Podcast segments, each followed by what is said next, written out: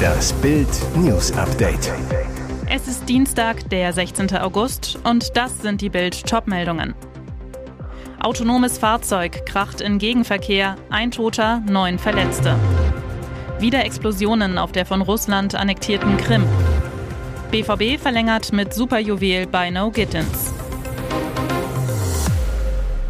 Schwerer Verkehrsunfall in Baden-Württemberg. Auf der B28 bei Römerstein ist ein Mann ums Leben gekommen. Eine Frau hat schwerste Verletzungen erlitten. Acht weitere Menschen wurden schwer verletzt. An dem Unfall am Montag im Landkreis Reutlingen auf der Schwäbischen Alb waren vier Fahrzeuge beteiligt. Ein BMW iX fuhr mit einem 43-Jährigen zwischen der Ortschaft Zeiningen und dem Leichinger Ortsteil Feldstetten in den Gegenverkehr. Die Ursache ist noch ungeklärt. Bei dem Unfallauto handelt es sich nach Angaben der Polizei um ein autonomes E-Testfahrzeug. Ob dieses von dem 43-Jährigen auf dem Fahrersitz gelenkt wurde oder nicht, ist derzeit Teil der Ermittlung. Auf der Gegenspur streifte das Fahrzeug einen entgegenkommenden Citroën, der wiederum durch den Zusammenstoß auf die Gegenfahrspur geriet. Dort prallte er mit einem entgegenkommenden Seat frontal zusammen. Der Seat wurde in den Straßengraben geschleudert, sein Motorraum geriet sofort in Brand. Der BMW stieß dann mit einem entgegenkommenden Mercedes-Benz Vito zusammen. Der Beifahrer im Vito starb an der Unfallstelle. Die Beifahrerin des ersten Autos erlitt schwerste Verletzungen. Alle Unfallbeteiligten wurden in Krankenhäuser gebracht. Vor einer Woche war es zu mehreren Explosionen in der russischen Luftwaffenbasis Saki auf der annektierten ukrainischen Halbinsel Krim gekommen. Dabei wurden rund zehn Russenflugzeuge und eine erhebliche Menge Munition zerstört. Offenbar legt die ukrainische Armee jetzt nach. Am Dienstagvormittag verbreiteten sich in den sozialen Medien Bilder und Videos von schweren Explosionen in einem russischen Waffenlager und einer Umspannstation im Norden der 2014 völkerrechtswidrig annektierten Krim. Überraschend, Russland bestätigte am Dienstag umgehend Explosionen in einem Munitionsdepot. Vor einer Woche wies die Kreml-Propaganda Berichte über ukrainische Angriffe und zerstörte Militärgeräte auf der Krim entschieden zurück. Der Kreml behauptet, es sei wegen Verstoßes gegen den Brandschutz zu der Explosion gekommen. Das russische Verteidigungsministerium erklärte nun, bei der Explosion habe es keine ernsthaft Verletzten gegeben, aber nach Angaben des Gouverneurs der Krim wurden zwei Zivilisten verletzt. Kein Sommerurlaub ohne Saint-Tropez bei Leonardo DiCaprio. Der weltberühmte Schauspieler gilt an der französischen Riviera als gern gesehener Gast. Doch diesmal ist etwas anders. Leo kam ohne seine schöne Freundin Camila Morone angereist. Ob er es deshalb deutlich mehr krachen lässt? Fotos zeigen den Titanic-Star betrunken wie nie. Wild aufgeknöpftes Hemd, rote Wangen und viele junge Frauen. Ganz allein ging DiCaprio nicht auf Partyjagd. Auch sein bester Freund Toby Maguire kam laut dem italienischen Magazin Oggi mit. Gemeinsam ging es dann mit der Yacht des Pharma-Milliardärs Ernesto Bertarelli auf große Sausenfahrt. Immer wieder soll das dicke Boot bei diversen Clubs angelegt haben. In dieser Partynacht schaute Leo wohl etwas zu tief ins Glas. Auffallend, der Filmstar kam mit mehr Frauen raus als rein und brachte zumindest eine mit an Deck. Dortmund legt die Weichen für die Zukunft. Top-Talent Jamie Bino Gittens verlängert seinen auslaufenden Vertrag bis 2025, verdient jetzt circa 2,5 Millionen Euro pro Jahr. Der Offensivdribbler gehört erst seit dieser Saison fest zum Profikader und wird jetzt nach starken Leistungen dafür belohnt. Nach Bildinformationen bastelte Neumanager Sebastian Kehl schon länger an einer Verlängerung mit dem Superjuwel. Nun konnte er endlich Nägel mit Köpfen machen. Fakt ist, Bino Gittens wird intern als überragender Fußballer gesehen. In seiner Entwicklung ist er schon weiter als damals England-Überflieger Jaden Sancho im gleichen Alter. Bei seinem 1:1 Ausgleich war er sogar schneller mit seinem ersten Profitor. Gut möglich, dass er deshalb der nächste Dortmunder 100 Millionen Euro Transfer in Zukunft wird. Jetzt will Bino Gittens aber erstmal beim Pottclub weiter für Furore sorgen. Vor 30 Jahren wurde der Döner in Berlin erfunden und schnell zum Lieblingsimbiss der Deutschen. Sein Erfolgsrezept? Günstig, schnell und lecker. Doch heute ist Berlin nicht mehr die Hauptstadt des Kebab-Königreichs. Wie eine Auswertung des Bringdienstes Lieferando ergab, ist der Döner in Dresden nicht nur billiger zu haben, er soll auch besser schmecken. Für ihren Vergleich wählten die Lieferando-Analysten aus den 30 größten Städten die Top 10 mit der größten Dichte an Dönerläden aus. Dann erfassten sie die Google-Bewertung der Läden und ermittelten einen Durchschnittspreis. Das Ergebnis? Die Dresdner geben ihren Dönern im Schnitt 4,31 von 5 Sternen bei einem Preis von 4,96 Euro. So günstig wie früher ist der Dresdner Döner schon lange nicht mehr, aber immer noch billiger als in Berlin. Dort kostet ein Kebab im Schnitt 5,41 Euro und wird mit 4,13 von 5 Sternen auch schlechter bewertet.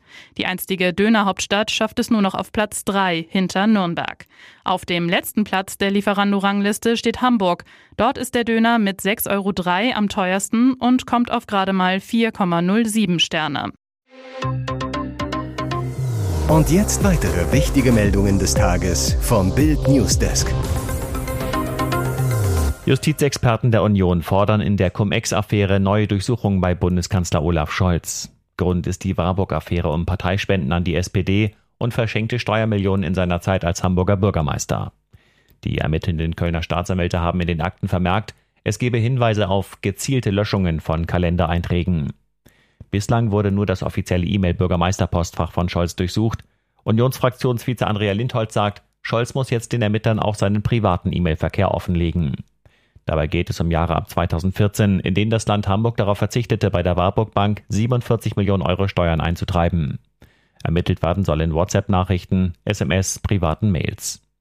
Der CDU-Innenexperte Stefan Heck meint, Kalenderlöschungen sind Verheimlichungshandlungen, die unbedingt weitere Ermittlungen nach sich ziehen müssen. Die Generalstaatsanwaltschaft Hamburg hat derweil eine Beschwerde gegen die Nichteinleitung von Ermittlungen gegen Scholz und seinen Bürgermeisternachfolger Peter Tschentscher abgewiesen. Das bestätigte eine Behördensprecherin, nachdem der Tagesspiegel dies berichtet hatte. Gladbach plant mit 10 Millionen Ablöse für Eberl. Als Max Eberl Ende Januar tränenreich als Manager in Gladbach zurücktrat, sprach Rolf Königs wenig gefühlvoll von einem Misstag. Der Vereinsboss damals angefressen. Wir haben das respektiert, aber nicht akzeptiert. Heißt bis heute, Gladbach wird Eberl nicht ohne Ablöse aus seinem bis 2026 laufenden Vertrag entlassen und hofft jetzt auf Leipzig. Denn der Pokalsieger beschäftigt sich mit Eberl als neuem Sportdirektor. RB-Chef Oliver Minzlaff bestätigte gerade bei Sky, dass ein Eberl-Engagement nach wie vor möglich ist. Bild erfuhr, dass sich die Gladbacher Chefetage eine Ablöse von mindestens 10 Millionen Euro für Eberl vorstellt. Das wäre Bundesliga-Rekord für einen Manager, aber für RB durchaus zu stemmen. Und die Kohle ist in Gladbach sogar schon fix eingeplant. Mit dem Geld will Eberl-Nachfolger Roland Firkus noch bis zum Ende des Transferfensters einen Stürmer verpflichten der den zu AS Monaco abgewanderten Embolo ersetzen soll.